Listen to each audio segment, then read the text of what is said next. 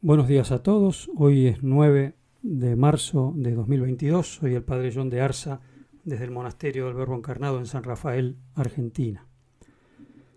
Evangelio de nuestro Señor Jesucristo según San Lucas. Al ver Jesús que la multitud se apretujaba, comenzó a decir, Esta es una generación malvada. Pide un signo y no se le dará otro que el de Jonás. Así como Jonás fue un signo para los ninivitas, también el Hijo del Hombre lo será para esta generación.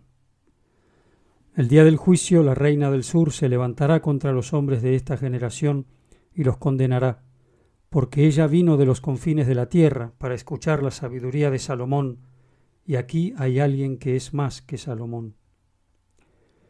El día del juicio los hombres de Nínive se levantarán contra esta generación y la condenarán, porque ellos se convirtieron por la predicación de Jonás, y aquí hay alguien que es más que Jonás.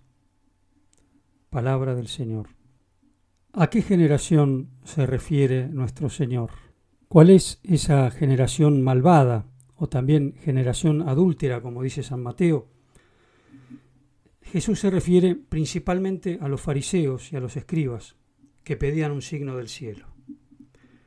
Los que debían conocer y creer las escrituras, sin embargo, piden un signo.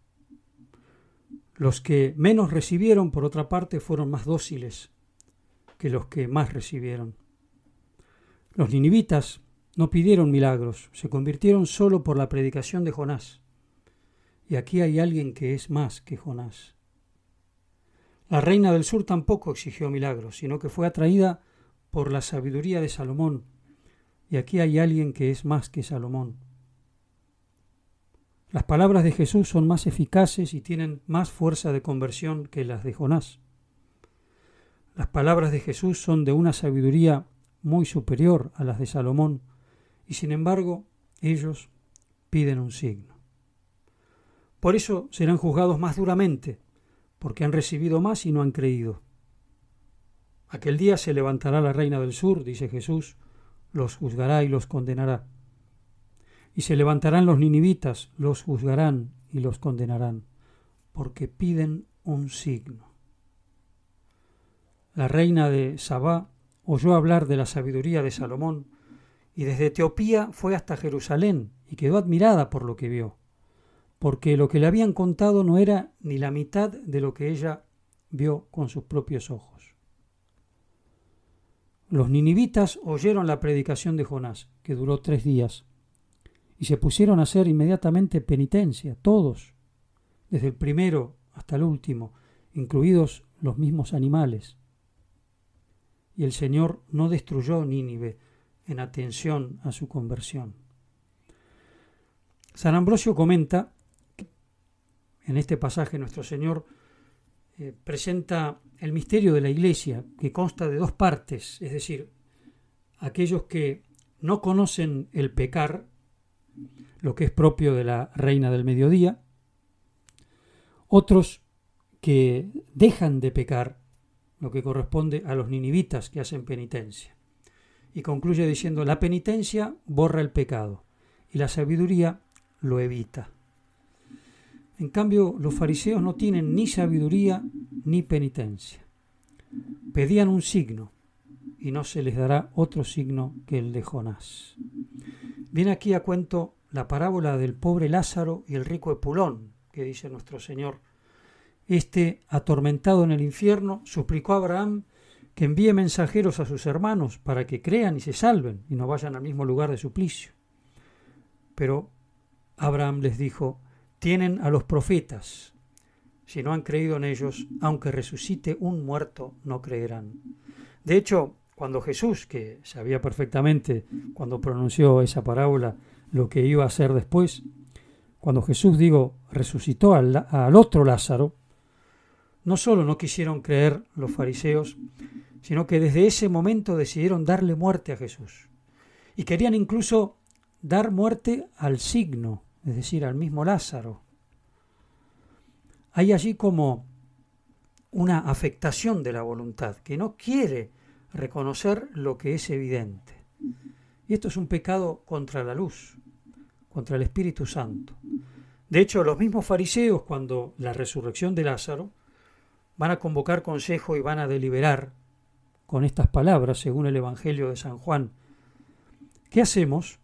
Porque este hombre realiza muchos signos. Esa es la expresión que, que, pone San Juan, muchos signos. Si le dejamos que siga así, todos creerán en él. Sí, todos, todos menos ellos. Pecado contra el Espíritu Santo. Reconocen los signos, muchos signos, pero no quieren conocer en ellos lo que hay detrás. No quieren ver, eh, no quieren sacar las consecuencias de eso.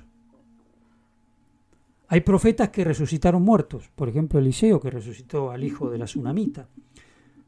Pero aquí hay alguien que es más que Eliseo. Hay uno que dijo y demostró ser la resurrección y la vida.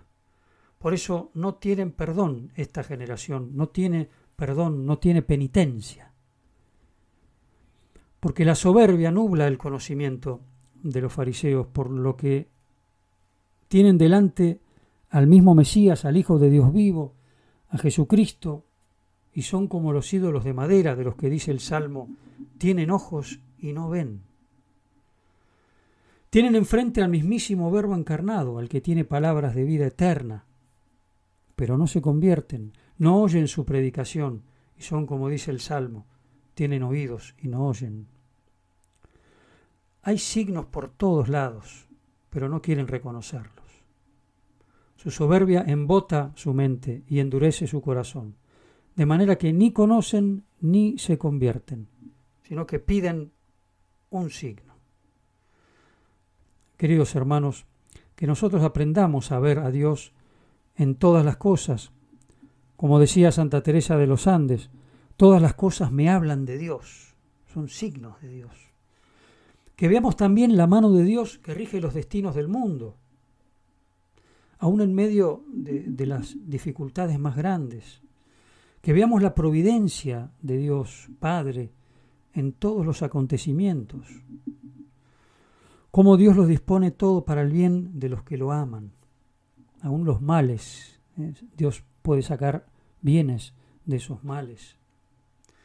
Si la reina del sur se admiró del orden y la belleza que reinaba en el palacio de Salomón, y eso le hablaba de su sabiduría, que nosotros nos admiremos del orden y la belleza de todo lo creado y alabemos la sabiduría de Dios. Que escuchemos la palabra de Dios, especialmente en este tiempo de cuaresma, y no dejemos pasar las invitaciones a la penitencia y a la conversión. Que sepamos ver en las divinas palabras otros tantos signos que golpean a las puertas de nuestras almas y nos dicen, este es el tiempo favorable, este es el tiempo de gracia, este es el tiempo de salvación, tiempo de volver a Dios. Conviértete y cree en el Evangelio queridos hermanos, que no queramos más signo que el del Hijo de Dios crucificado, porque tanto amó Dios al mundo que le envió a su Hijo único y lo entregó a la muerte y muerte de cruz para nuestra salvación. Que no busquemos, pues, otro signo del amor y la misericordia de Dios, de su voluntad de salvarnos. Que no busquemos otro signo que al mismo Jesús crucificado y de la mano de la Virgen, que está siempre al pie de la cruz de su Hijo, haciéndonos eco de ese signo del amor de Dios, que es el signo de la cruz, de donde pende el crucificado, evitemos el pecado con sabiduría y borremos nuestras faltas por la conversión.